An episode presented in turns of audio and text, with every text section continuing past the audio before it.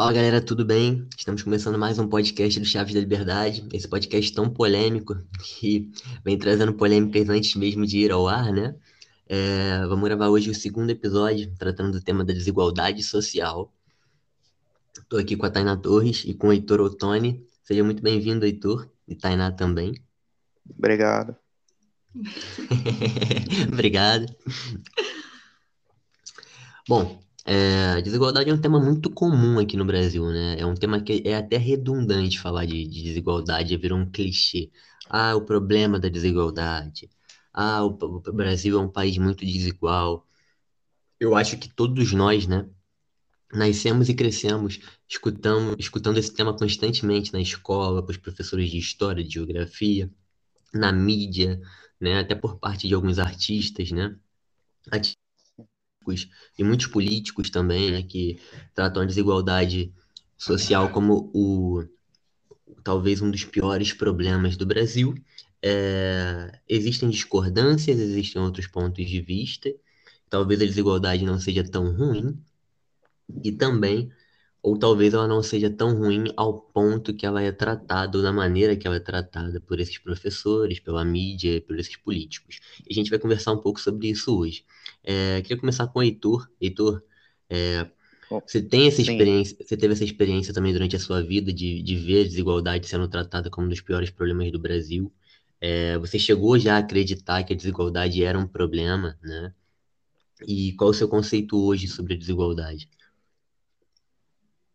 Olha, é, eu acho que como todo jovem, né, brasileiro, todo adolescente brasileiro, né, que passa por, pelo ensino fundamental, pelo ensino médio, né, de, enfim, seja de escola privada ou pública, é, ouve falar desse tema, né, e que é, é um tema urgente que precisa ou precisaria ser resolvido, né, no Brasil e tal, e aí vem aquelas, é, aquelas célebres né, imagens, né, aquelas famosas imagens, de um lado você tem uma comunidade extremamente pobre, do outro você tem condomínios de ricos, né, e aí bate-se muito nessa tecla, por que nós vivemos assim, né, ou seja, é, eles se utilizam de uma estratégia, né, esse ensino, né, se utiliza de uma estratégia é, nos pegando pelo emocional, né, e não pelo racional e que é totalmente errado, né, totalmente equivocado. E aí se utiliza, eles se utilizam, né, do nosso emocional, né, é, que nos fazem ver aquelas imagens de comunidades muito carentes, muito pobres, e aí... São umas imagens marcantes, né, gente? Eu lembro Sim. nos livros de geografia do ensino fundamental, eu lembro de algumas imagens, você via lá uma foto de um condomínio com piscina, com academia, aquele jardim lindo no lado de uma comunidade com casas de uhum. tijolo, barracos, né? E uma criança vê isso, a criança fica, meu Deus, como uns podem ter tanto e outros podem ter tão pouco. É. E aí eles e a gente começam... acaba ficando com raiva do rico, né? A gente Sim, e aí eles começam a enxertar na gente, né? Essas ideias de que essas diferenças deveriam acabar, né? Que todo mundo tem direito a ter a mesma coisa e tal. É bonito, né? É bonita a ideia, nossa, um mundo onde ninguém passa fome, realmente. Só que o método para resolver isso é uma maneira totalmente é, anti-humana, né, prejudicial, né, é, métodos que já tentaram é, impor no mundo e trouxeram é, atrocidades, né, em vez de resultados positivos. Mas continua assim, né, batendo nessa tecla, usando-se do emocional, né, principalmente adolescentes, né, que ainda não tem muita é, noção, conhecimento de mundo, né, a pensamento crítico ainda está se formando. E aí eles vão conquistando, né, os adeptos, enxertando essas ideias, quando na verdade deveria se perguntar, né, é, se desigualdade social de fato é um problema, né, e sim é, o que nós deveríamos fazer, na verdade, em relação à questão da pobreza, que é uma coisa ruim, né, é uma coisa em si muito ruim e tal, infeliz, e, e que isso sim, né, deveria, se, deveria ser o, o, o objeto de discussão, né, as, as possíveis soluções para acabar com a pobreza, né, não a desigualdade social, que é algo natural, né, sempre vai haver, né, uma sociedade livre, realmente, seres humanos vivendo livre, produzindo livremente, exercendo é, suas atividades, né, vivendo suas vidas particulares, é, sempre vão haver pessoas, né, que vão fazer grandes coisas, né? É, e outras que vão fazer em menor proporção e tá tudo bem, sabe? Vai também tá das tudo... ambições pessoais de cada um, né? Nós temos seres Sim. humanos com diferentes ambições. Um, um, ponto importante que você falou, que eu acho, acho importante nós ressaltarmos aqui, é o ponto da pobreza, né? É, o problema não está na desigualdade, né? Nós enxergamos uhum. um, um, problema maior na pobreza. É, quando a gente fala pobreza, é bom explicar para as pessoas. Se você hoje tem um carro na sua garagem, se você hoje tem uma casa com um quarto é, para para cada casal, né, para cada pessoa que vive na casa, se você tem hoje água encanada, se você tem energia elétrica, se você tem uma alimentação saudável, se você é, tem momentos de lazer, você não é pobre. É, é, bom definir isso, porque existe um conceito deturpado de pobreza. Uhum pobreza tem que ser combatida são pessoas que não têm saneamento básico, pessoas que não conseguem se alimentar perfeitamente, pessoas que têm dificuldade Sim. de transporte, pessoas que têm alguma deficiência das deficiências básicas, né? É, seria hum. mais nesse ponto, porque hoje no Brasil o que a gente mais vê é o seguinte: são pessoas que têm carro, têm boas casas, têm acesso a um, a um ensino, a um ensino particular, fazem viagens, elas têm água encanada, TV a cabo, elas têm Netflix, internet de boa qualidade, uhum. computadores, têm um plano de saúde, elas se definem como pobres. Sim. Como se elas fossem. Não, não é. Sim. é. Pobreza não é isso. Isso é uma pessoa que tem todas é porque... as necessidades básicas é, adquiridas. Não e é assim... a realidade da maior parte do Brasil. Não só tem é. necessidades básicas, como já tem luxos também, né? Exatamente. Como Netflix não é uma necessidade, você tem uma. Sim. Para você ter um momento de lazer, você não precisa Exatamente. disso. E você, usa isso como, como um extra, né? É, não é porque você não tem a renda de grandes empresários que você necessariamente é um pobre, né? E você deve se queixar disso e tal. E como vocês bem falaram, né? Hoje é, as pessoas, né? É, não todas, obviamente, né? Mas muitas pessoas hoje no Brasil têm acesso a Netflix, né? Têm acesso a, a certos lazeres, ao cinema, né? Ao teatro, né? Vão a shows e tal. É, enfim, fazem diversas coisas que a pobreza realmente não permitiria. E né, a, a, a partir dos anos 90, né? Claro que antes dos anos 90 as pessoas sim faziam isso, mas ainda assim era uma, uma porção bem menor, né?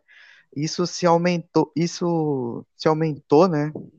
A partir dos anos 90, com a abertura econômica, né, de alguma maneira, né, que o Brasil teve, né, através da, da abertura econômica para o mundo, né, porque nós éramos uma realmente uma, uma economia muito fechada, e aí nós tivemos uma, uma pequena abertura, né, sendo sincero, mas que já trouxe algumas diferenças, né? Imagina se realmente o Brasil é, adotasse uma, uma economia bem aberta, né, liberal e tal.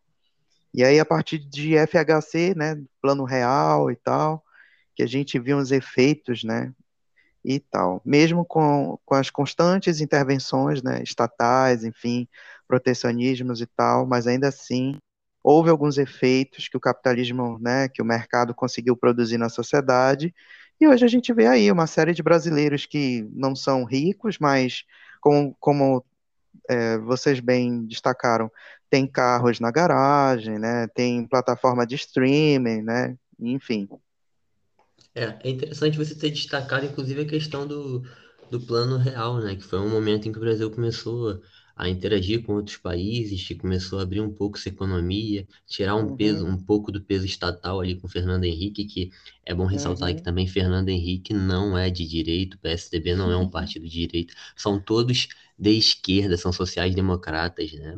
O Fernando uhum. Henrique talvez em relação ao PT, ao Lula, ele tenha um, um, certo controle ali com tabelas e é. gastos mais racional do que o Lula, e também Sim. muito do, da colheita que que foi feito de alguns frutos positivos durante a época ali de, de 2004 a, a 2012, no, no governo Lula, foi graças a, a isso que você explicou, que aconteceu lá na década de 90, né? E então acabou proporcionando um ambiente melhor ali na questão do Lula.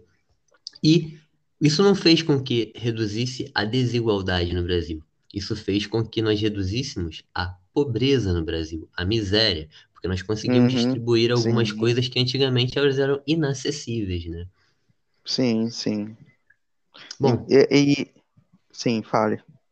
não, não, eu ia perguntar para para Tainá como é que foi a experiência dela na escola, se ela também passou por isso, se ela também em algum momento da vida dela também enxergou a desigualdade como um grande problema, um dos maiores problemas do Brasil, e em que momento que ela começou a perceber que a desigualdade não era a grande vilã por si só. É, então, na escola, assim como nas redes sociais, até hoje, é é esse discurso de que a desigualdade social é o grande monstro que tem que ser combatido, e os professores pregavam isso, que no socialismo todo mundo ia ter coisas iguais, e, e eu me lembro até de pensar na escola, né, quando falava assim, não, porque no, no comunismo todo mundo vai ter a mesma coisa, né, mas, mas você não teria uma Coca-Cola, você não teria um iPhone, e eu pensava, mas eu quero ter uma Coca-Cola, eu quero ter um iPhone, quero, quero tomar Coca-Cola, quero ter um iPhone, quero usar roupa de marca, né, sempre tive assim, umas dúvidas, mas é, esse é o discurso padrão, né, que você vê todos os dias nas redes sociais aí até hoje, e faz mu- é um, um discurso que pega as pessoas, porque você considera que o Brasil a maior parte da população não é rica, né? Todo mundo é ou é pobre ou é de classe média baixa ali, não é gente rica mesmo. Então, Uhum.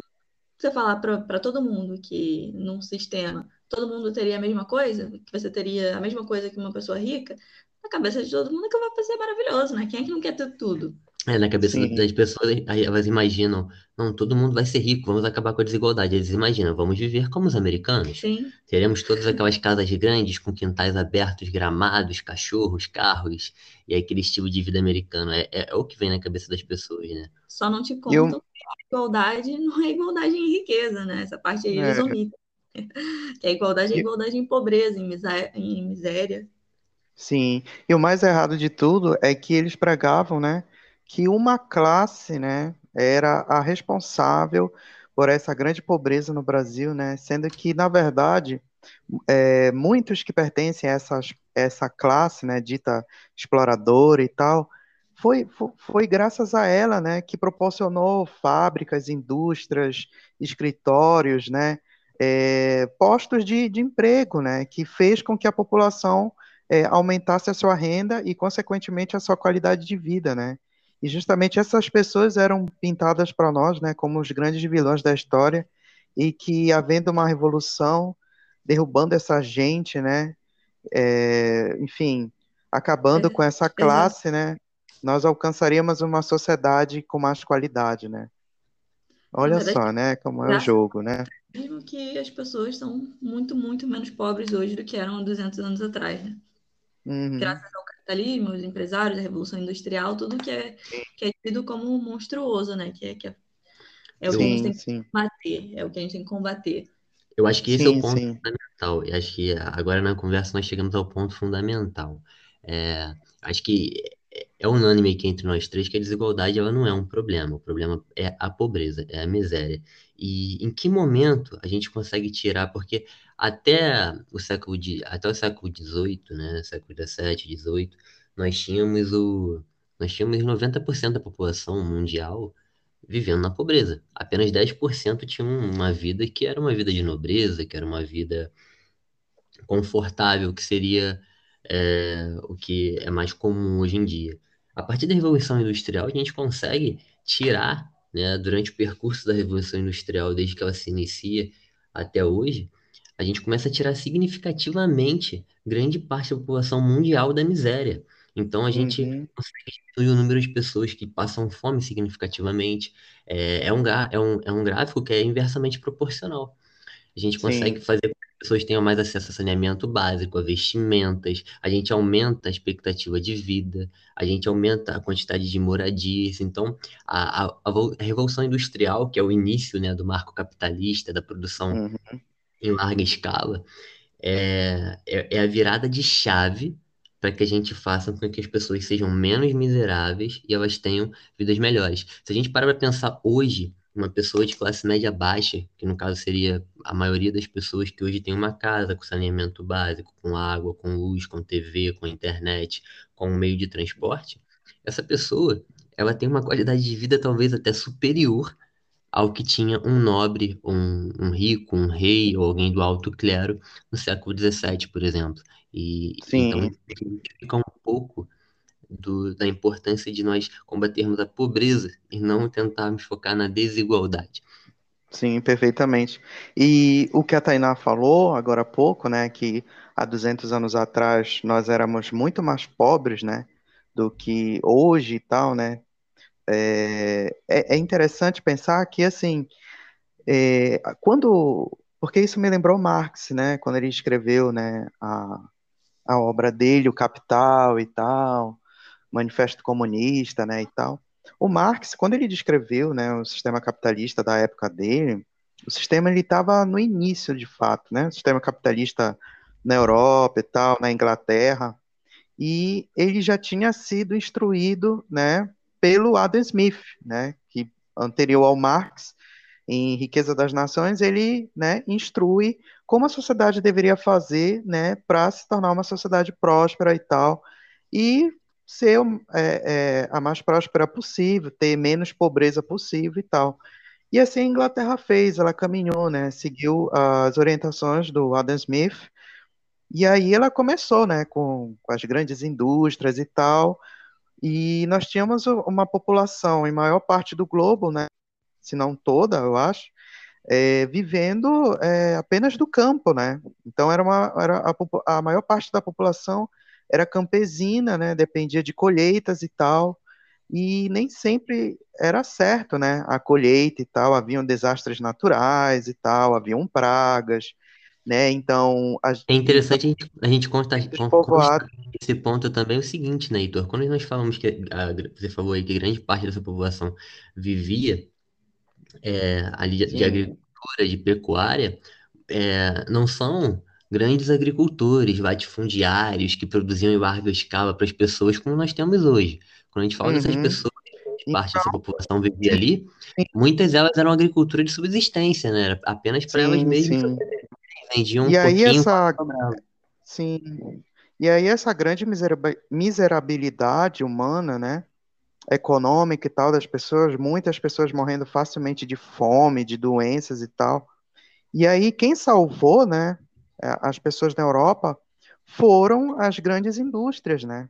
Porque agora você teria um salário certo e você não, depender, não dependeria mais da, da, da, da natureza, né? Diretamente, você, o industrial, né, o capitalista, lhe pagaria um salário certo, se você trabalhasse certinho, e aí você faria, né, sua, suas compras e tal, sua subsistência, né? É, e isso influenciou até mesmo na questão da sobrevivência das pessoas, né? Aumentou mais a, a longevidade, a sobrevivência dos filhos e tal, né? E só que claro, como é, como o sistema é, começou, né, nessa época, então é, não é problema nenhum é, a gente realmente concordar em algumas questões que o Marx viu na época ah, sobre questões de, de, exploração e tal. Realmente houve, só que assim, isso foi no início por, por questão de poucos industriais, né? E aí, com o crescimento, com o expandimento né, do comércio, né, das indústrias, da livre concorrência, os salários foram aumentando é, e é, a, a, exploração né, foi diminuindo né, cada vez mais, foi se dando mais valor aos trabalhadores e tal. E aí realmente trouxe um bem econômico social muito grande, né, para a Inglaterra, como para a ilha da, das Ilhas Britânicas e tal, e, e países próximos, próximos, né, que, a, que foram adotando esse sistema capitalista. E Vitor, aí você, é, é você, tocou num ponto, você tocou num ponto que eu também não queria deixar passar, porque eu achei esse ponto muito interessante como você falou, né, é, esses relatos do, do Marx, né, dos pontos negativos, eles foram relatos iniciais. Mas como você disse, sim, sim. Essas indústrias atraíam era... pessoas do país inteiro. E você para para pensar, se mesmo as fábricas lá no início, elas tinham condições de trabalho muito, muito ruins, não eram legais as condições de trabalho, nós compreendemos sim, isso sim. no início. Porém, Mas em as sim, pessoas, todas, as pessoas todas elas não estavam nas grandes cidades. Elas vieram para as grandes cidades em busca de empregos nas fábricas. E aí a gente começou e ainda... né, aquele fenômeno que aquele fenômeno que a gente chama de, de êxodo rural. Só que Se com essas condições ruins, ainda assim as pessoas escolhiam vir do campo para as fábricas, isso mostra que a, que a situação que elas viviam no campo, que ninguém trata, era, era muito pior. Muito pior. Era muito mais complicado. Sim, com certeza. Dependiam elas... da sorte, né? Então, elas ainda com todas as dificuldades das indústrias, elas ainda se aglomeravam nas cidades e brigavam por vagas nas fábricas. Eram poucas opções. Sim, né? com certeza. É, era melhor do que o campo, né? A natureza. Então, assim, concluindo o raciocínio, é, quando Marx escreveu, né, a obra, o Capital, ele descreveu essas, essas situações. Sim, de fato, né, deve ter havido muitas explorações e tal. Os industriais se podem ter se aproveitado, se aproveitaram, né? Mas também você tem que perceber que assim muitos industriais se arriscaram, né? Com empréstimos de banco e tal, abrindo indústrias, né? Isso não, não é muito destacado, né? É muito discutido. Mas aí depois, né? É, algumas pessoas até dizem que se o Marx, né, fosse vivo hoje, ele já reescreveria totalmente o Capital, né?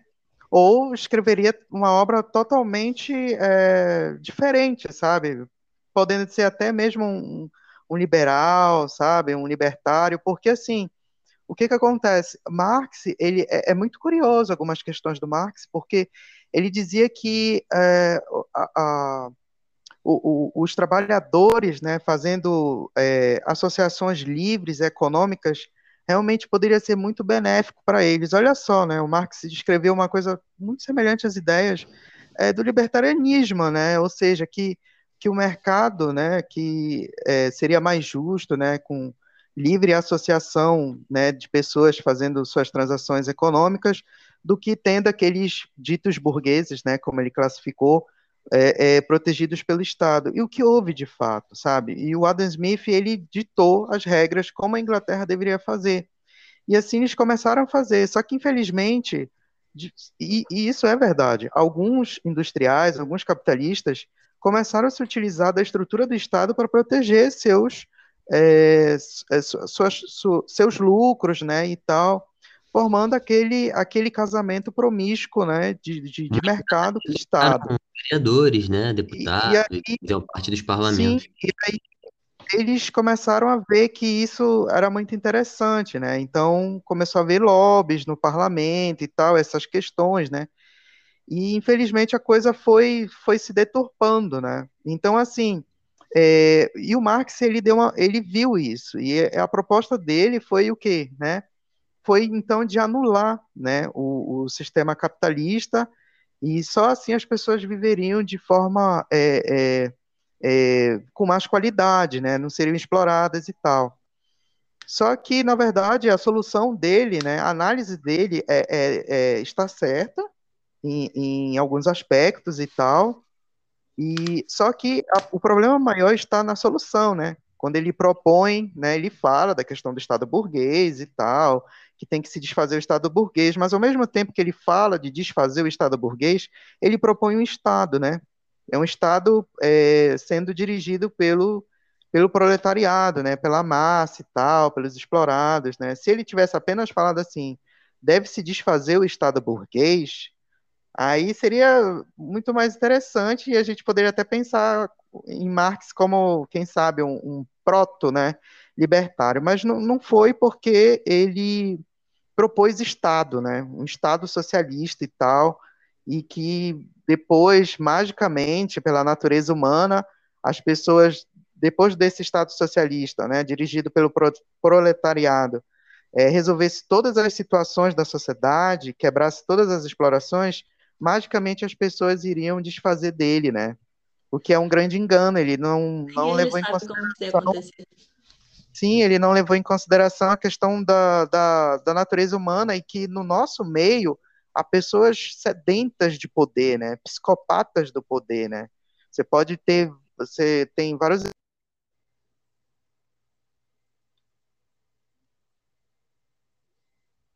Caiu? Heitor? Alô? Será que é aqui? Conectou aqui, pronto. Ah, e aí, conectou, né? Conectou.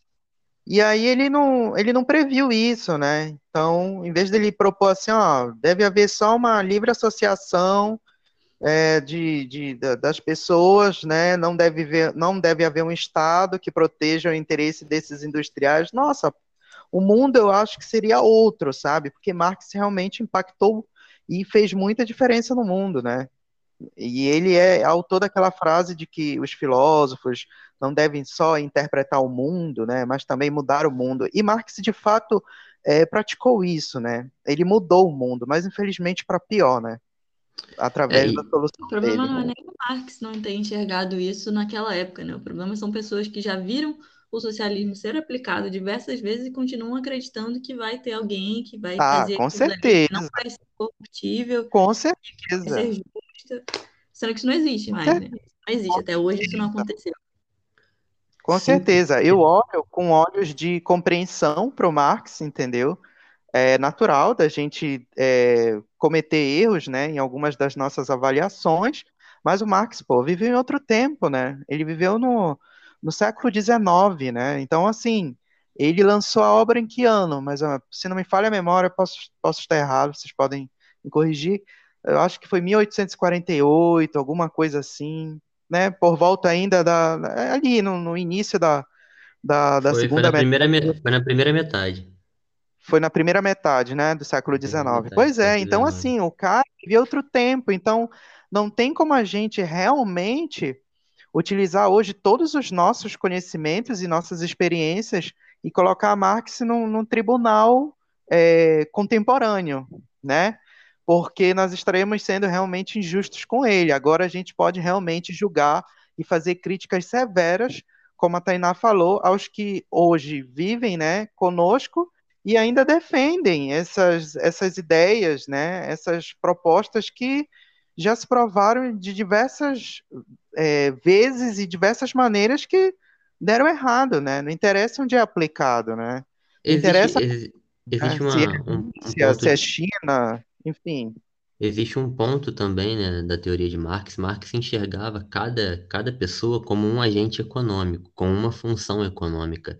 E atualmente na economia, dada a complexidade do mundo, é, não existe mais essa realidade. Não tem como os economistas enxergarem uma, pe- uma pessoa como um agente econômico único, com uma função Sim, econômica. Cada agente econômico tem diferentes funções econômicas. Por exemplo, eu, eu posso ter um, um, um negócio, eu posso ter uma propriedade também, deixar alugada, e eu posso também investir na bolsa, ou seja, eu sou investidor, eu sou proprietário, eh, eu sou empreendedor, assim como, por exemplo, você pode ter um cargo público e ao mesmo tempo abrir um negócio, você pode ter um cargo público e ao mesmo tempo eh, ser construtor de casas, enfim, existe uma infin- infinidade de, de atividades hoje que cada agente econômico promove dentro da sociedade.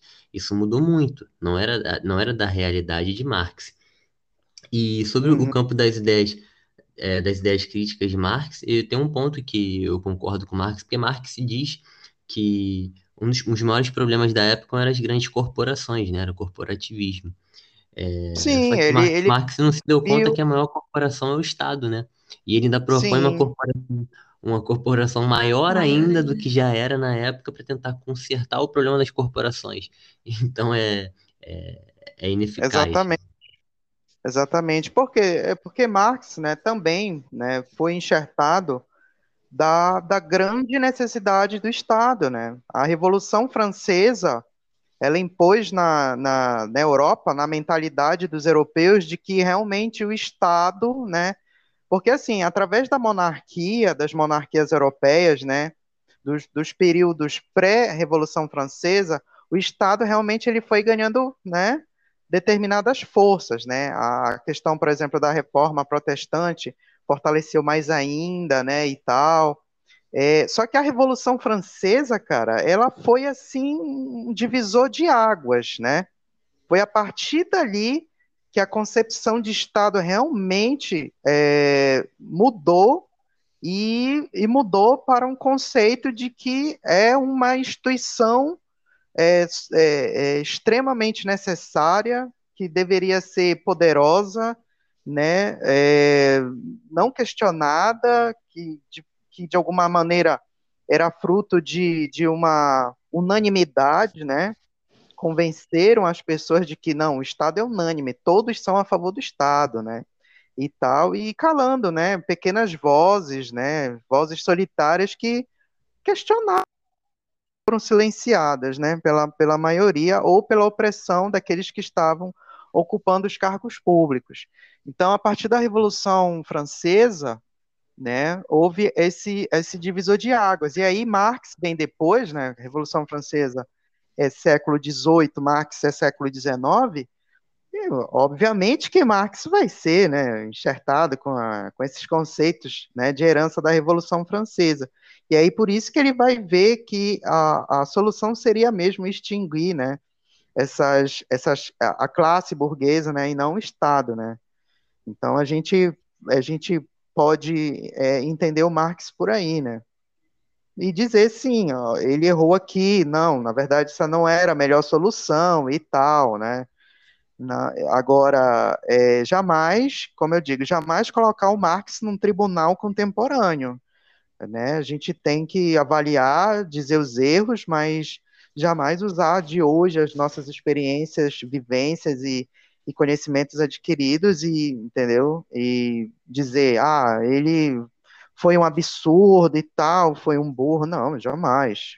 Jamais mesmo. né? Resumindo, nós temos a noção de que julgar a obra de Marx na realidade contemporânea é um equívoco, é injusto. Sim, é Infelizmente, muitas pessoas ainda ignoram esses fatos e tentam Sim. utilizar a obra de Marx como um, modelo a ser seguido na, na realidade atual. Eu diria sim, sim. também que é injusto, da mesma maneira, você julgar a Revolução Industrial e diversas outras coisas por terem cometido erros, por terem defeitos ali no começo e ainda terem defeitos até hoje no capitalismo, porque está começando, você não sabe como vai ser. Os problemas eles vão aparecendo e você vai resolvendo. Os problemas estão sendo resolvidos, tanto que hoje nós temos uma realidade muito diferente do que era lá no começo, no começo da Revolução Industrial. Então Exatamente, você exatamente. julgar, falar, mas os donos de empresas, os donos das indústrias, eles eram É, monstros Como se fosse uma coisa pessoas, eu, mas estavam né? começando. E hoje já não é mais desse jeito. Sim, verdade. Então, tá aí, ó. Excelente, excelente. É a mesma comparação que a gente deve fazer, né? E as pessoas, ela, é, é, é, elas, é, elas, elas deveriam, né, atentar para isso, mas algumas, eu, eu acredito, aí eu já, já, já é uma tese minha, algumas, na verdade, eu acho que até chegam a essa conclusão, só que é, é uma, é uma opção que fazem, né? Ah, mas mesmo assim, eu acho que deve se fazer por esse meio mesmo, não gosto de capitalista, não gosto de ver gente é, melhor na vida do que eu, entendeu? Aí, essa, essa questão de inveja, né? De, essa questão de inveja, de sentimentos, elas acabam politizando, né? Eu não sei se vocês concordam, hoje as pessoas começaram a politizar seus ressentimentos. Há pessoas que ficam realmente ressentidas, grandemente ressentidas, quando vê alguém que se deu muito bem na vida. E aí aquela pessoa ela precisa justificar, transformar é, numa linguagem política aquele ressentimento. E aí ela começa a criar, né? É, várias, é, por meio da filosofia, né? Por meio do, do, de, de argumentos é, sociais e tal, de que aquela pessoa faz o um mal para a sociedade, ela não deveria mostrar o carrão dela no Instagram, ela não deveria é, mostrar o quão a, a, empresa dela lucrou naquele ano, o quanto de viagens ela fez, né? Então há, há uma politização, né? Da inveja, do ressentimento por algumas pessoas, e aí elas se apoiam, né? Nessas ideologias de esquerda, né? E tal. Geralmente são de esquerda, também, né? Também pra, pra martelam muito na cabeça das pessoas que quem é rico, quem tem, quem construiu um patrimônio e tudo mais, ele está tirando de alguém, está explorando alguém. Quando na verdade Sim. o empresário, ele não só está construindo riqueza para ele, como ele está dando a oportunidade de milhares de pessoas construírem riqueza também, porque ele está contratando pessoas que talvez não tivessem um emprego antes. Perfeitamente. Tá Olha, eu... sim, forma, sim. É, de forma digna, sem estar sem tá fazendo, se virando por aí, fazendo coisas, né, E existe também, eu não acredito no conceito meritocrático, né? Não, não acredito, mas não, não vamos construir essa ideia aqui agora porque vai, vai levar muito tempo. Só que existe Sim. sim a questão do esforço. Por exemplo, eu, eu tô há anos da minha vida tirando uma parte de tudo que eu ganho abrindo mão de, de realizar determinadas coisas para poder investir na bolsa, para poder investir em fazer investi- Sim. investimentos. Esses investimentos vão ao mercado, se torna capital para o mercado poder fazer investimentos vai, assim, em suas empresas, em funcionários, em tecnologia, Uhum. faz com que a empresa cresça, consequentemente faz com que o meu capital cresça. Ou seja, eu não só estou poupando, como eu estou investindo no mercado, e o mercado me retribui esse investimento no longo prazo. Então, se daqui a muito tempo é, essa minha minha, esse meu hábito de poupar e investir me trouxer resultados, porque pode ser que não me traça resultados significativos, mas vai me trazer uma quantidade de dinheiro estável, vai me trazer sim um aumento da proporção de dinheiro que eu tinha. Aí eu, eu possa comprar um carro mais caro, eu possa fazer uma viagem mais cara, eu possa ter uma casa melhor, né? Aí as pessoas não querem levar em consideração que ela pegou todo o salário dela e que ela gastou. Lá na frente, quando eu Sim. tiver condição melhor, ele vai olhar para mim e vai falar: Porra, eu não fiz nada, mas eu queria ter a mesma coisa que esse cara tem. Então é um absurdo ele ter, então eu vou usar de fatores filosóficos, sentimentais e emocionais de maneira politizada para Uhum. Atacar as conquistas daquela pessoa, porque a gente entende Sim. que vivemos num país de dificuldades, que não é fácil, que algumas pessoas sim têm mais condições e estruturas que outras. Isso é uma realidade. Mas o Sim, esforço sim. existe, e através do esforço existe a conquista de resultados. E pessoas Sim. que não fazem nada muitas vezes querem sim ter resultados igual de pessoas que estão ralando pra caramba. Por exemplo, é, vamos citar a Uhum. Isa aqui, porque eu tenho certeza que a Isa está ouvindo esse, esse podcast. É, eu conheço a Isa há muito tempo, eu sei o quanto a Isa estuda, o quanto ela se dedica, o quanto ela tem foco, né? é, e disciplina, Sim. e ela faz is- isso em busca do, do que ela tem meta. Eu tenho certeza que em algum momento ela vai alcançar essa meta. Então eu não posso chegar lá na frente e falar, ah, mas Sim. eu queria também conseguir es- essa tal coisa que a Isa conseguiu, mas eu não me dediquei tanto tempo quanto ela vem se dedicando para conseguir alcançar aquilo, né? Isso cria essa Sim. ideia É uma, é uma, sim. de É atacar a uma questão. desigualdade, mas nem sempre é uma questão de desigualdade, às vezes é uma questão de esforço também. É, é uma questão muito bem, né, que tu separaste, porque é o seguinte, quando, eu- quando eu- algumas pessoas me perguntam, né, é, ah, você acredita em meritocracia? Eu digo assim, olha, aonde? Depende do lugar, né? É, por exemplo, algumas pessoas dizem que é muito bom, né, você fazer, por exemplo, negócios. É um país extremamente é, fácil de fazer negócios atualmente é a Estônia, né? Pode ser outro Uhum. país agora no momento, mas a última vez que eu vi era a Estônia e tal, por devidos fatores.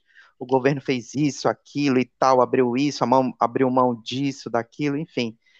E aí, eu falo, olha, de repente, por exemplo, num país como esse, eu posso acreditar muito mais em meritocracia, porque permite-se um ambiente em que você veja, né, é, os esforços, né, das pessoas, é, ou seja, um ambiente mais favorável, né, um ambiente que permite possibilidades até então é, mais, é, digamos assim, iguais, né, ou semelhantes e tal, a, a, a muitas pessoas. Então, de repente, na Estônia eu posso acreditar em meritocracia, entendeu?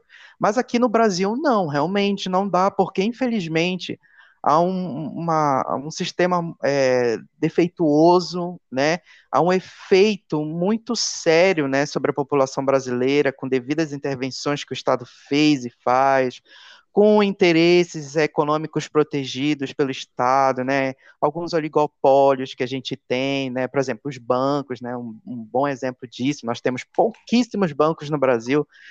Você vê centenas e centenas de bancos, né? Nos países é, mais capitalistas e tal. E aqui você tem esse pequeno grupo. Então, assim, é, realmente, aqui eu não acredito em meritocracia porque realmente tem pessoas que vão nascer com condições né, muito mais fáceis do que outros, e os outros vão ter uma série de entraves, né? Que são efeitos de todas essas coisas que eu falei anteriormente, aí realmente fica difícil, né? Dizer assim, ah, fulano está nessa posição hoje, porque fulano teve mérito. Não, pô, de repente fulano sempre veio de uma família rica, É. e aí tudo, apesar de, de que tudo que o Estado fez e tal, é, é, junto com esse, essa, essa promiscuidade, né, é, é, por parte do mercado, é, não prejudicou a família dele, né? E aí ele realmente teve condições e tal de alcançar postos maiores, se tornou médico, sei lá, um juiz, alguma coisa assim. Mas outras pessoas não vão ter isso, né? Então, assim, tiveram e tem, né, uma série de, de entraves, né, é, provocadas, né, por, por, por essa ordem, por essa organização, e aí realmente não tem como a gente falar em meritocracia, mas a gente pode perceber esforços, né? E quando pessoas que vêm, né, quando, como a gente diz popularmente, vêm lá de baixo e tal, e ascendem, né? Não, com certeza, é digno do, é digno do nosso do nosso aplauso, né? Da nossa admiração. E você tocou num ponto interessante agora. Quando elas vêm lá de baixo, elas conseguem ascender. Assim como acontece também com pessoas que estão, né, numa classe econômica superior, elas conseguem, né, decrescer dentro da economia. Elas ficam Sim. mais pobres. Isso é interessante, interessante de se observar por quê? É, o deslocamento econômico aqui dentro, dentro, das classes no Brasil, ele é muito pouco comum, ele acontece muito pouco, porque ele é muito Sim. difícil, como você falou aí agora há pouco.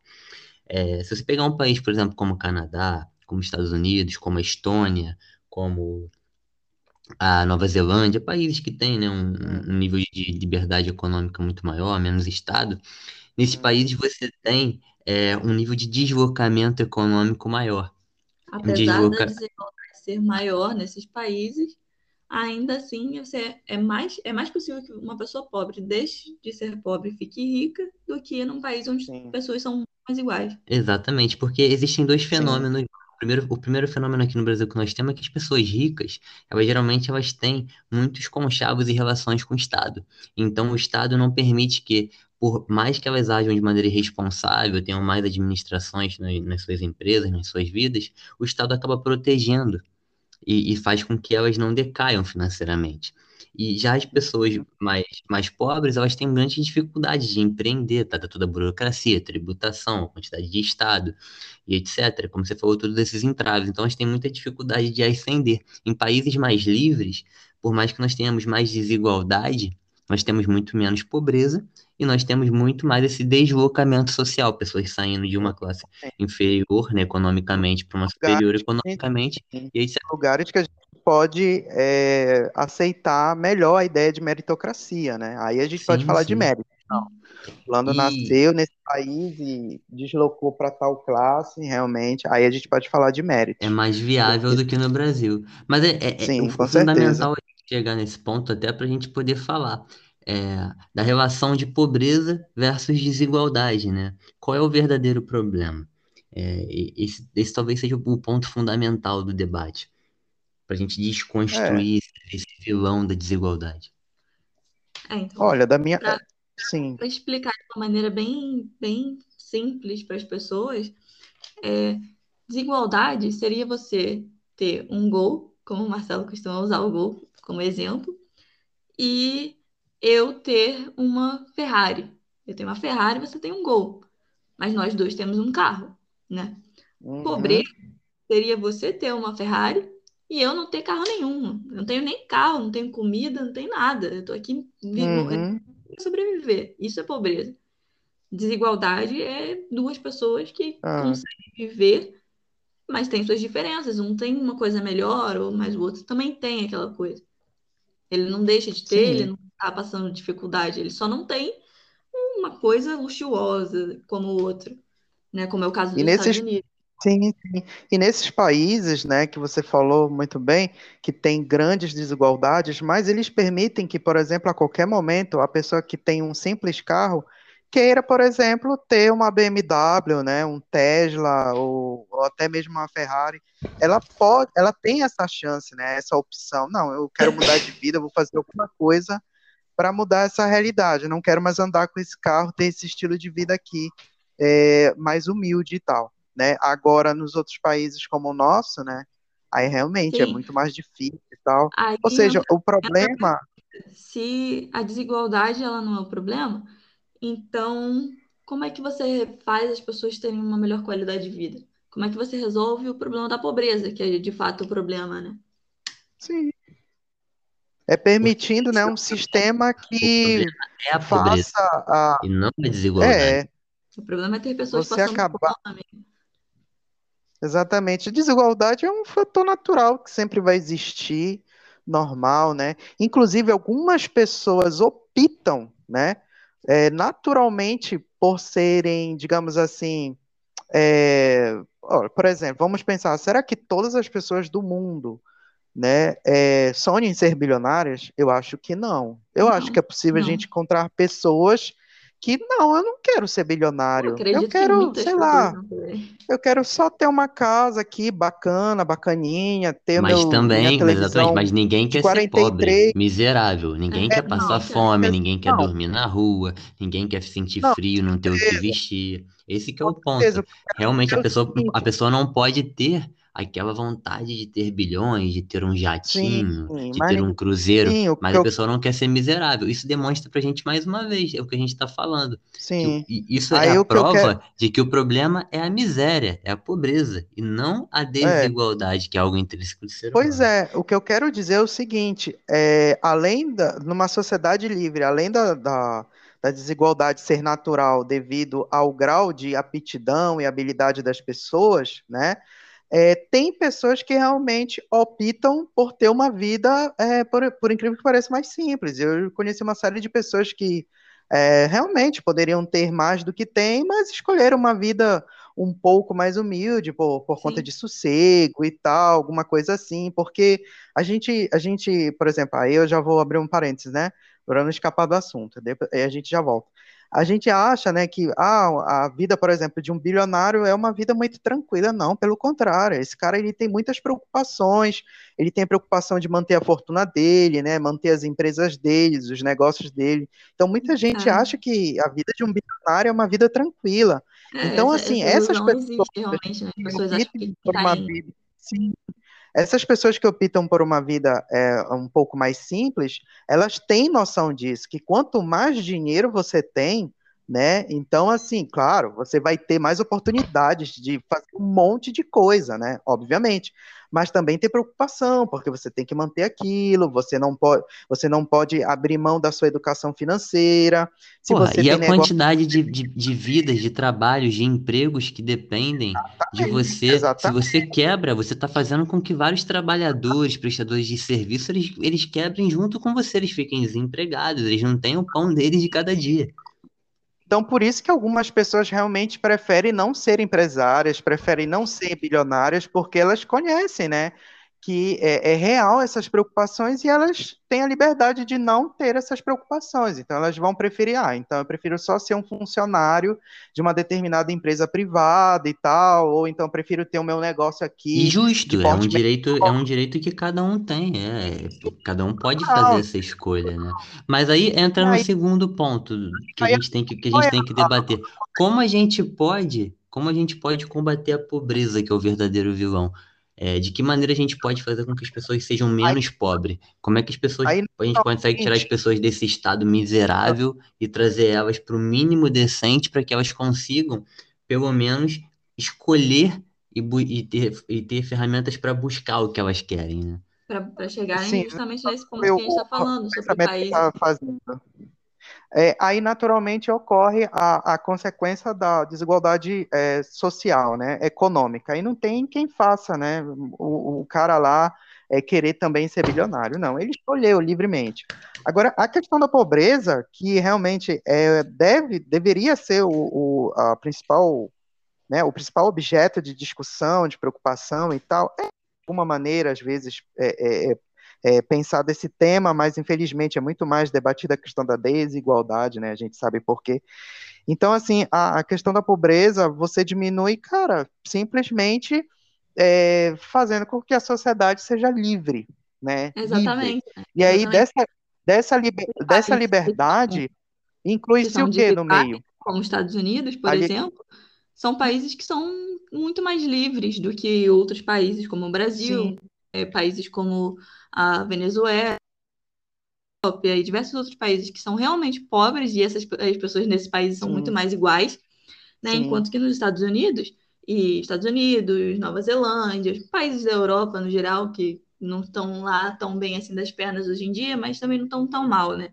Sim, Esse sim. ponto é importante, aí, até fazer um questionamento para as pessoas. Como fruto... A Etiópia hoje é um país muito mais igualitário do que é, por exemplo, os Estados Unidos, do que é, por exemplo, a Austrália. Você prefere morar na Austrália Sim. ou na Etiópia? A tua busca é igualdade, então você pode morar na Etiópia. A Etiópia tem mais igualdade. Isso significa Sim. que seja um país melhor, que as pessoas tenham melhor condições de vida. É um exemplo prático Aí... do que a gente está falando, essa relação da Etiópia em, em contrapartida aos Estados Unidos e à Austrália. E aí você vê o que, que tem em comum entre no, nos Estados Unidos, na Austrália, é, na Estônia, nesses países, o que eles têm em comum? Se você for olhar, todos eles têm muita liberdade econômica. Sim, sim. Que, a questão, por exemplo, é... usufruem do capitalismo e usufruem, defendem a liberdade, né, tanto a população quanto a, a própria política lá, o Estado lá não nem permite que haja algo é, Sim. algo algo Perdi o fio da minha. Aquela questão, eles não têm gigantes intervencionismo, eles não têm uma taxação tão alta, né? É, são países que não têm uma carga tributária tão agressiva como nós temos no Brasil. É, isso é um ponto interessante Sim. também, porque eu até postei um vídeo, eu, um vídeo ontem, né? Que eu peguei do curso da Renata Barreta, que o vídeo dizia o seguinte: se vocês pegassem uma a taxação, né, vamos taxar grandes fortunas, pegar todo o dinheiro dos bilionários e repartir entre os pobres. Se nós fizéssemos isso hoje, nós fomos aos Estados Unidos da América, nós pegássemos todos os bilionários dos Estados Unidos da América, nós liquidássemos todas as suas riquezas, fingindo que isso fosse possível, porque a gente sabe que a realidade não é bem assim. Os bilionários eles não têm um patrimônio líquido, ele está em propriedades, em empresas, em ativos. E se a gente tentar agredir isso de alguma forma, esse valor abaixa, pessoas perdem trabalho, mas enfim, vamos fingir que realmente estava para vender é, esse patrimônio todo, liquidar e, e utilizar. Se a gente pegasse todos os bilionários dos Estados Unidos da América, todo o patrimônio deles seria é, alguns trilhões, né? Se eu não me engano, 3,7 trilhões. Isso daria para manter o Estado americano por menos de oito meses. Olha que coisa louca. Aqui no Brasil, se nós uhum. taxássemos as pessoas mais ricas, a gente pegasse isso, não dava para manter o Estado brasileiro nem por três meses. Isso mostra que, na verdade, é, tu tentar tirar dos bilionários é uma grande ilusão, né? Essas pessoas mais ricas. Na verdade, isso está enfraquecendo o país, causando desemprego, Sim. e o Estado vai continuar tendo custos exorbitantes que, que são impagáveis, né? Na verdade, é, o grande de pobreza hoje é o Estado, que cobra impostos abusivos, que tem um número de cargos e de privilégios, super salários excessivos, né?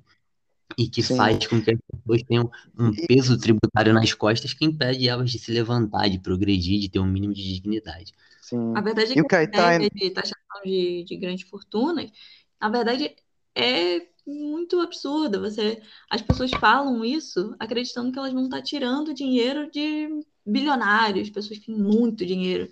A verdade é que, se você for pegar um país como o Brasil, taxação de grandes fortunas pega pessoas que nem têm milhões, né? Não são não só para pessoas que têm milhões. Eu vi até uma matéria aí no outro dia falando que os atores da Globo, alguns atores da Globo, estavam reclamando que chegou a hora de taxar a fortuna deles. E eles estavam achando que as grandes fortunas que seriam taxadas eram só do, de pessoas mais ricas do que eles. Mas quando eles viram tá. que iam taxar as fortunas deles também, que não são nem tão grandes assim, aí. Não gostaram, aí né? Não... nada. É, é. O, que tu, o que tu falaste é, anteriormente, né? Tu citaste, tu citaste a questão do, dos Estados Unidos. É, é, é interessante quando a gente pega a história, né? E a, a digamos assim, a mentalidade, né, do início da fundação dos Estados Unidos. É, os, os, Estados Unidos, eles foram colonizados por empreendedores, né, Sim. por empreendedores. Então, muitos empreendedores europeus foram para os Estados Unidos, né, começaram a trabalhar com café, com chá, com, com algodão, enfim, com uma série de coisas.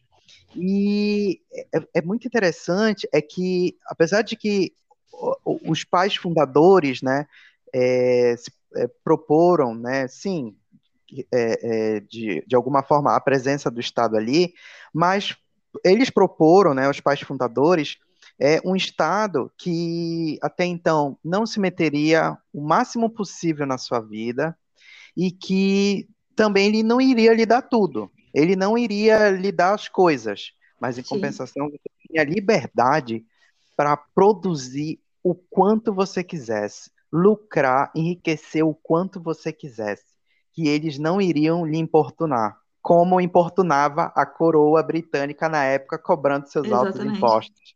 Entendeu? Então, assim, foi fantástico essa mentalidade, né? Que alguns, nossa, é porque infelizmente o Brasil, né, a gente tem um estado muito paternalista, né? E, só que o estado americano ele não nasceu paternalista, ele nasceu assim, cara, eu vou estar tá aqui por algumas questões e tal, né? Questão de, de, é, de segurança, manter a sua propriedade privada, é, exercer é, atos de justiça e tal. Entretanto, apesar de que eu não vou te dar mais do que isso, você é livre para produzir tudo que você precisar, enriquecer o quanto você quiser, né? E aí Sim. os Estados Unidos se formou como ele é, é hoje, né? Né é ele ainda, ainda é mundo, né? Então, assim, tá é, não foi à toa esse título que ele ganhou, né, de Terra da Liberdade, porque realmente, olha, aqui vocês vão ser livres né? Vocês não vão ser importunados por reis, por governos, né? Vocês não vão ser perseguidos por conta se a religião de vocês é diferente, se a, a, a, digamos assim, a linha cristã de vocês é diferente, vocês não vão ser perseguidos se vocês são católicos, protestantes, judeus ou ateus, né? Vocês podem produzir o quanto vocês quiserem aqui e realmente se expandam pelas terras que a gente até incentiva de qualquer maneira, né? como foi Sim, também com a história da conquista do Oeste, né? Um ponto que as pessoas criticam muito os Estados Unidos, né? Eles falam que as pessoas lá, elas trabalham muito, elas trabalham muito, muito mesmo, muito mais do que a gente aqui no Brasil, né? Que elas vivem para trabalhar. Porque, na verdade, as pessoas lá entendem o que é ter autorresponsabilidade. Elas sabem que elas Sim. têm que fazer por elas. E que elas não têm que ficar dependendo do Estado pagar um hospital, do Estado pagar a educação, do Estado Sim manter a vida deles lá, né? Aí as pessoas falam, ah, mas isso é horrível, porque você vê eles indo, eh, o hospital é muito caro e tudo mais, e você, eles têm medo de, de ficar doentes e tudo mais. Mas qual brasileiro e qual americano que quer sair de lá para vir para o Brasil, onde a gente tem tudo isso de mão beijada, né, digamos SUS, assim? É. E aqui também não faz sentido você se matar de trabalhar, porque você vai se matar de trabalhar e você vai continuar ferrado, né? Imagina só, gente, vamos fechar é, essa, essa... vistos para os americanos, os americanos não param de entrar no Brasil. Isso seria uma é, grande piada, essa... na verdade, os americanos nós queremos notícia... que eles venham, que eles entrem, que eles invistam, porque a gente sabe que quando é. o americano vem para cá, ele está vindo para investir, está vindo para somar. Quando um, Brasil, um brasileiro está indo para os Estados Unidos, ele está indo para buscar um emprego, para tentar sobreviver, para buscar melhores condições de vida. E ele não está nem aí que ele, se ele tiver que ir no médico, ele vai pagar uma fortuna, né? Imagina só, Cuba, é Cuba fronteiras porque não, teria um americano nadando de Estados Unidos para Cuba. Se realmente essa saúde pública aí que eles dizem ser de qualidade é tão interessante, como é que eu não. E, e, a, e a vida nos Estados Unidos é tão difícil, é. eles têm tanto medo do sistema de saúde, por que, que a gente não vê nenhum Estados Unidos nadando, de nenhum americano nadando, de é, Miami pra... até. Mas a gente vê pessoas de Dezenas Cuba. Dezenas de, de, americanos casando com brasileiros. Assim, algumas, algumas situações de fato acontecem, né? Que realmente americanos, é, certos americanos são certos lugares, não são todos os lugares. Sim. Tem realmente as dificuldades de acessar alguns serviços médicos e tal. Mas é claro. como nós conversamos anteriormente, infelizmente, é, obviamente, né? E tal, já se passou muito tempo desde a fundação dos Estados Unidos, né? Os Estados Unidos foi fundado no século XVIII, a gente está no XXI, e infelizmente houve um aumento, né, do, do tamanho do Estado americano, sim, sim. né? muitos americanos já, já vêm se queixando, né, de leis intrusas, é, não só na questão do, da, das suas transações econômicas, mas até mesmo né, na, na sua vivência pessoal e tal, enfim. E aí, infelizmente, né, é, ocorreu. O é, governo de Bill, o governo Clinton foi, um, foi um, um crescimento estatal como os Estados Unidos talvez nunca tenha tido antes. Ocorreu ações semelhantes, por exemplo, como na Inglaterra, depois do Adam Smith. Infelizmente, os industriais começaram a olhar né, é, é, com outros olhos para o Estado, né? Então, assim, de fato, é, a, a é, digamos assim, como é que eu posso dizer? Infelizmente, começou-se a, a, haver lobbies né, no, no, Congresso americano, por parte de representantes de alguns grupos de redes hospitalares e tal, né? Ou seja, é, não, digamos assim, com o intuito de fechar o mercado, não, porque ainda assim o mercado, comparado ao nosso, é bem aberto e tal. Mas, enfim, né? É, criando leis e tal, criando Sim, certas é, burocracias. Sem dúvida, não para o sistema aí, de, é, hospitalar, né, o sistema de saúde dos Estados Unidos ser caro, é porque tem dedo do Estado no meio. Sempre sim, tem dedo sim. do Estado no meio de alguma coisa que não tá legal. Porque se você, se a gente disser, aí, se a gente disser não, o, o sistema é, dos Estados Unidos é, na saúde é livre concorrência. Não, não é. Não é. Olha, não eu é, posso falar, não é, é livre concorrência, existem oligarquias, o Estado, o Estado garante que alguns planos, Só alguns seguros que que... tenham prioridade, ele cobra uma tributação alta, mas eu vou falar uma coisa aqui que talvez seja um pouco até agressiva aos ouvidos de alguns. Mas eu, eu não acho que a saúde deva ser barata, não, tá? porque a saúde, ao contrário do que as pessoas pensam e dessa cultura positivista do Brasil, a saúde não é, é essa, essa tradição positivista que vem da Revolução Francesa, ela foi implementada no Brasil. Ela diz que muitas coisas são direitos quando não são. A saúde não é um direito. Direito é algo que já é seu.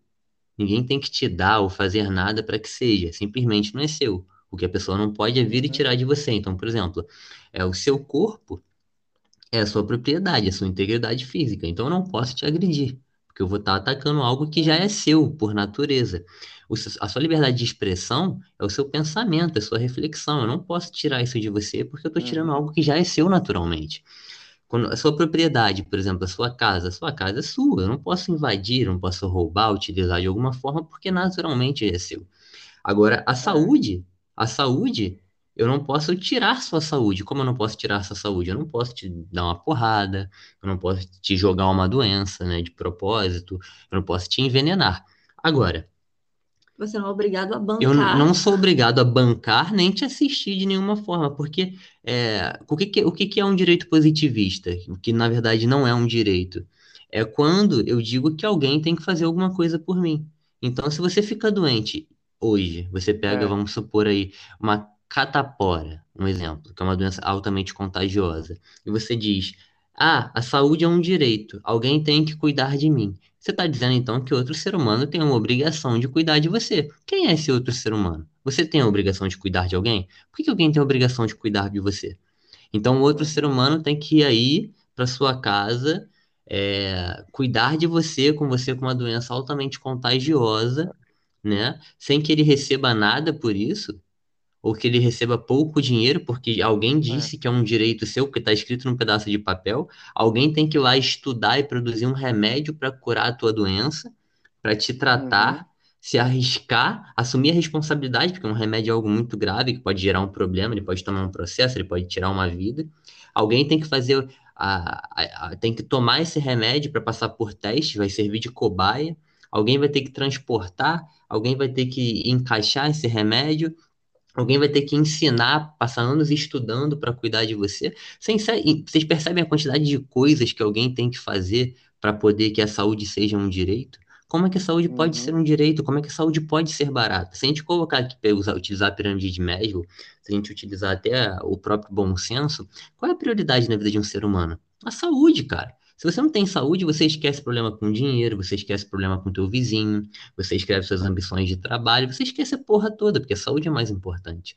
Então, se ela é o mais importante, naturalmente ela vai ter mais valor dentro da sociedade. Então, é oferta e demanda, né? Exatamente. E é todo mundo, todo mundo tem demanda por saúde, mas poucas pessoas querem ofertar. A, por, a porcentagem de pessoas que querem ser médicas, que querem ser enfermeiras, farmacêuticos, é, biólogos, é, medicinais, etc., é uma porcentagem pequena. Então, por que, que a saúde tem que ser barata? Para que a saúde fosse barata, é. todo mundo seria obrigado a estudar medicina e contribuir com saúde de alguma forma. E a gente sabe que isso é, é. inviável, porque muitas pessoas não querem fazer isso. Então, assim, na minha opinião, só para concluir, minha opinião, a saúde não é um bem barato, a saúde jamais vai ser um direito, porque não é possível que ela seja um direito, e por mais que seja dura essa realidade, pessoas têm que entender isso, que elas têm que poupar dinheiro, elas têm que guardar dinheiro, elas têm que estar tá sempre pensando na saúde, elas têm que pagar um seguro de saúde, elas têm que ter um plano de saúde, porque a saúde não é um direito. Tanto que o SUS está aí. O SUS é para todos? Não, não é para todos, porque não é um serviço público, é um serviço estatal. Se todo mundo precisar do SUS ao Quando mesmo eu... tempo, vai chegar lá e não vai ter atendimento, que é o que acontece, acontece constantemente. É o que nós vemos pessoas morrendo porque não tem é. atendimento. Porque não é capaz de Quando atender a demanda. Quando eu falei desses episódicos casos de. Não, mas Heitor, é, é, é, sabe, essa fala não, não, é direcionada a você, não, de maneira alguma. É mais para é as pessoas que estão ouvindo mesmo. Não, não, eu, eu sei. Eu só complementei em cima do que você falou. Pois é, é porque eu não tinha concluído é, uma fala anterior, é o seguinte, essa questão de episódicos casos de, é, de serviços serem muito caros nos Estados Unidos, obviamente que eu não pego isso como justificativa, né, e, e, e pensar, ah, logo se é muito caro, deveria ser de graça, né, não, eu também não, não penso por aí, não é assim. É, o que, que se tem que acabar? É como a Tainá falou, se tem esses problemas ainda, mesmo nos Estados Unidos, mesmo naquela economia bem aberta, é dedo do Estado. Então, assim, deve-se resolver essa, essa situação arrancando, né, tirando esse dedo do Estado no meio, né, essa proteção, né, possíveis oligopólios que devem existir ali Exatamente. e tal. E aí, é sempre bom lembrar para as pessoas que, apesar da gente usar os Estados Unidos muito como exemplo, não significa que ele seja perfeito, até porque ele tem um Estado. Ele é, tem é, ainda um Estado ali, que não é nem um é. Estado tão fraquinho assim, a ponto de não fazer nenhum estrago, né? protegidos, né, por, por, legislações, por burocracias e tal. E é, é o mais curioso, aí já pegando uma fala do Marcelo, ele falou assim, ah, eu acho que é, a saúde não, não, não, por exemplo, não tem obrigação de ser barata, realmente. É, só que é muito, é muito interessante é que o seguinte, o, o, se não me falha a memória, acho que é o Bastier que vai falar sobre isso, Frederic Bastier.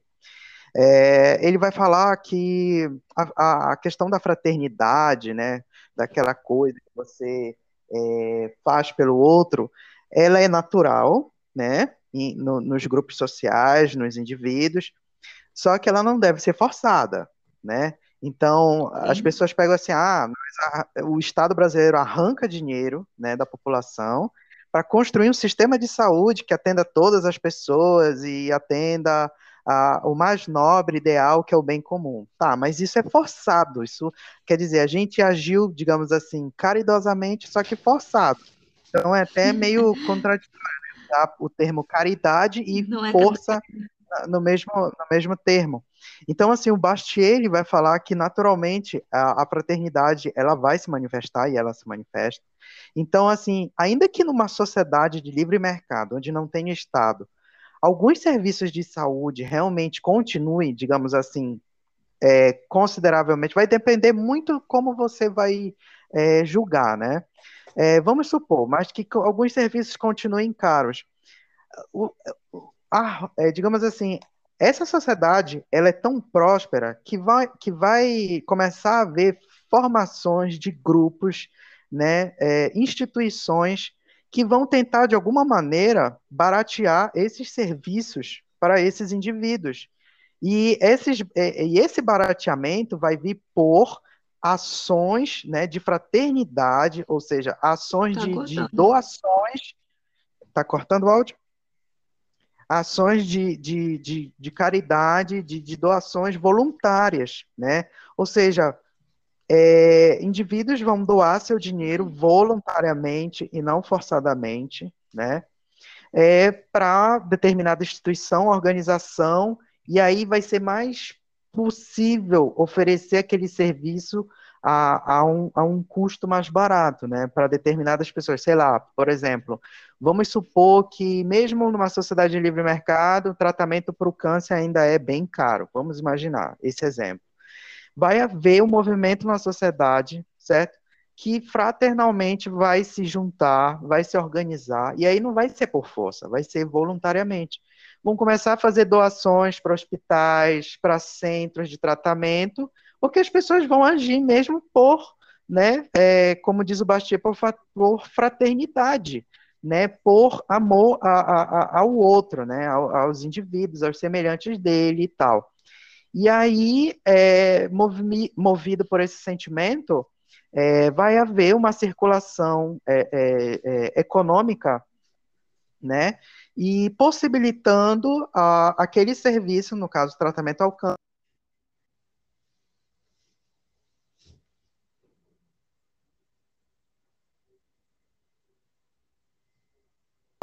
de doação que eles e aí vai ser possível, né, um tratamento de graça. Porém, não vai funcionar como é um tratamento aqui, que é forçado, que foi construído de maneira, né, é, pela extorsão, mas vai ser uma questão de livre espontânea vontade do cidadão doar um certo valor para que aquela instituição funcione, entendeu? Então, assim, numa sociedade de livre mercado, é possível fazer muitas coisas. Vai haver vai, vai continuar a haver serviços pagos, obviamente, as pessoas fazem questão disso, de pagar pelos serviços.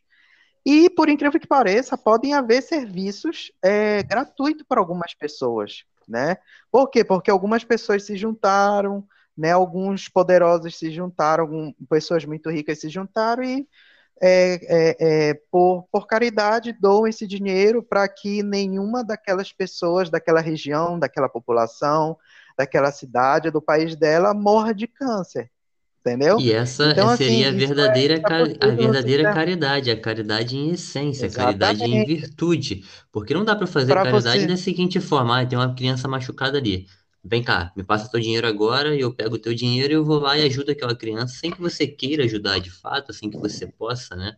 Isso não é caridade. Sim. Isso é um roubo, Sim. é uma extorsão para poder fazer algo que é justo e importante. É um assalto. Exatamente. Eu te roubar para poder ajudar alguém que talvez você não possa ajudar naquele momento, você queira ajudar outra pessoa, tem outras realidades.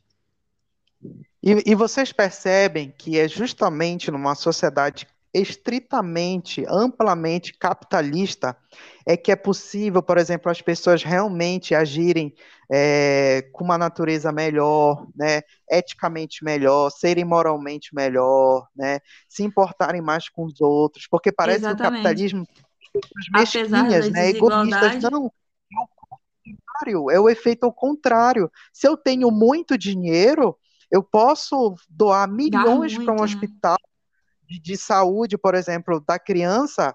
Em troca, eu vou ter o meu nome numa placa de ouro, entendeu? Na frente do hospital ou lá dentro.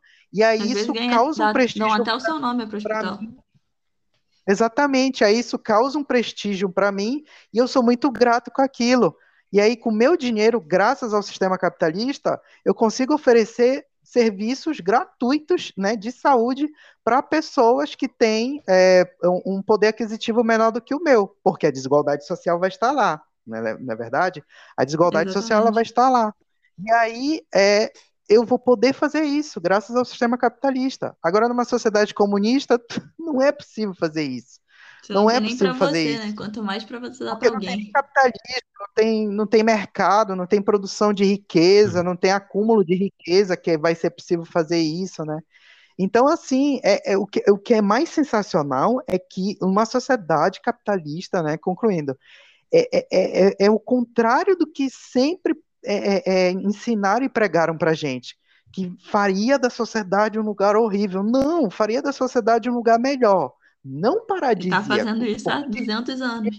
É, quando o muro de Berlim caiu, a gente sabe para que lado do muro as pessoas pularam, né? Você pode questionar Sim. isso para qualquer professor de história, que ele não tem como responder uma mentira. Todo mundo sabe que as pessoas foram para o lado ocidental do lado. E, e que a caridade, mais uma vez, ela vai existir, mas ela precisa de autonomia para que possa ela, que ela possa ver. Como vocês falaram, num país é. socialista não tem como haver caridade, não tem como haver caridade porque ninguém tem nada. A verdade é que o dinheiro ele não compra felicidade, mas a pobreza ela não compra nada. Uma pessoa que ela é pobre, que ela está passando fome, ela não tem como ajudar ninguém, ela não tem como doar a ninguém, ela e, precisa pensar na, na, alimentação olha... dela. A pessoa precisa ter algo sobrando para que ela possa ajudar, para que ela possa incentivar, para que ela possa olha, apoiar. Olha como, é, como é interessante, eu lembrei de mais um detalhe aqui. Claro que algumas pessoas, por exemplo, vão doar, digamos assim, milhões de, de, de dólares ou milhões da sua moeda né, para um hospital porque realmente tem amor àquilo, aquela ação e tal, ou teve um familiar que passou por aquela doença, então o cara entende o sofrimento, então ele doa, né, é uma, uma, uma porcentagem do que ele tem, e aí ele, enfim, doa de forma voluntária.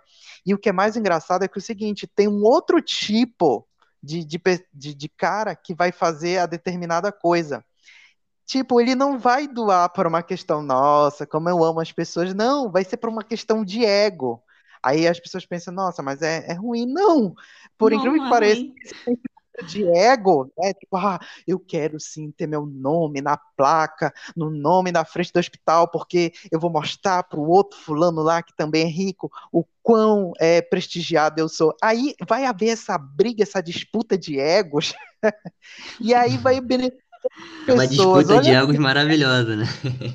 Maravilhoso, vai, é maravilhoso. Então, assim, a gente teve alguns pode exemplos. ser errado, mas pelo menos ele está ajudando, né? Milhares de pessoas ali com aquilo. Exatamente, por exemplo, é, a questão do fim da escravidão no Brasil. Ah, os ingleses, porque os ingleses eles tinham muita piedade, muita pena dos escravos. Não, eles queriam realmente impor, espalhar o sistema capitalista, né? Eles Exatamente. queriam Brasil não se utilizasse mais da mão de obra escrava, produzisse agora consumidores e tal, e, e tivesse uma concorrência. Escravo não recebe. Se escravo não recebe, escravo não compra. Se ele não compra, ele não incentiva o capitalismo. É, não, e assim, o que aqueles produtores, né, no, no, Brasil, os produtores que a gente tinha, né, em maior parte e tal, é, é, é no campo e tal, é, haveria também uma disputa desleal, porque eles teriam trabalhadores para si de forma escrava. E eles não teriam gasto com muito gasto com aqueles trabalhadores porque eles eram não escravos. para concorrer os... com eles.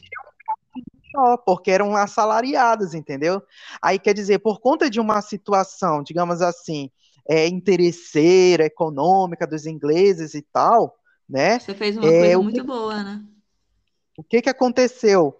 Você começou então a atacar o sistema escravista que foi sempre ruim, não é? Então, por exemplo, a questão, por exemplo, dos, do, dos empresários norte-americanos, né, alguns empresários também fora dos Estados Unidos, que começaram a olhar para os gays, para os LGBTs. Olha, essa galera aí tem dinheiro, porque essa galera, essa galera não gasta muito dinheiro com filho, não paga escola de filho, não tem muito gasto com família e tal, então eles, eles têm um, um dinheiro mais para gastar. Vamos, Vamos começar então. Gastar, né? Vamos fazer ele gastar, vamos atrás do dinheiro deles. Aí, por conta de um é, por conta de, uma, de um intuito econômico, começou-se a gerar na sociedade, é, começou-se a fazer a sociedade enxergar começar a enxergar diferente essas pessoas que até então Foi sofriam assim, muito. E é assim até hoje, né? Você vê é, então, aí cap... empresas, é, no mês passado, se eu não me engano, Exatamente. É, empresas de carro, várias empresas aí colocando Sim. a bandeira LGBT na logo, ah, né? Por quê? Exatamente. Porque eles são bonzinhos ou porque eles querem vender para esse público também? Exatamente. Só que aí, com esse intuito, não tem nada de vezes... errado ele vender para esse público, né? Sim, sim. Aí, com esse intuito econômico, eles, eles acabaram gerando um bem social, entendeu?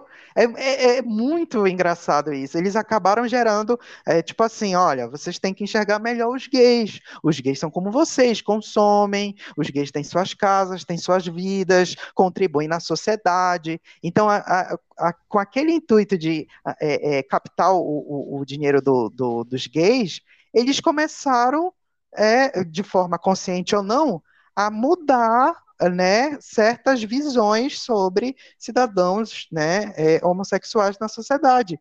Isso causou um benefício né, para até mesmo para movimentos históricos que haviam, né, é, que, que lutavam em prol né, da, da, digamos assim, da dignidade humana aos gays e tal, enfim, e tal. É verdade, é muito bacana a gente ver que o capital ele também traz motivações que podem ajudar socialmente, né? E a gente foge um pouco dessa coisa de que o dinheiro é um vilão, que ele só gera um mal, de que não existem ações É, produtivas, focadas no capital. Isso é muito fantástico.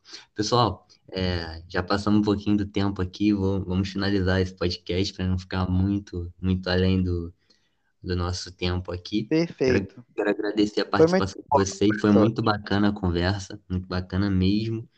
É, Sexta-feira que vem nós estamos de volta com um novo tema. E é isso aí. Se alguém quiser fazer alguma consideração final, se despedir, fiquem à vontade. Eu só tenho a agradecer esse papo maravilhoso, né? Espero que seja esclarecedor para todos que possam ouvir. E, enfim, também, se quiserem mandar temas que têm dúvidas e tal, e se a gente não souber, a gente estuda junto também, e aí é, bate esse papo aqui bacana, troca as figurinhas. É, é isso. Eu só quero falar também agora, por fim, para finalizar, né? Desigualdade social não é um problema, o problema é a pobreza. O capitalismo é o que mais reduziu a pobreza, e, aí, justamente o capitalismo.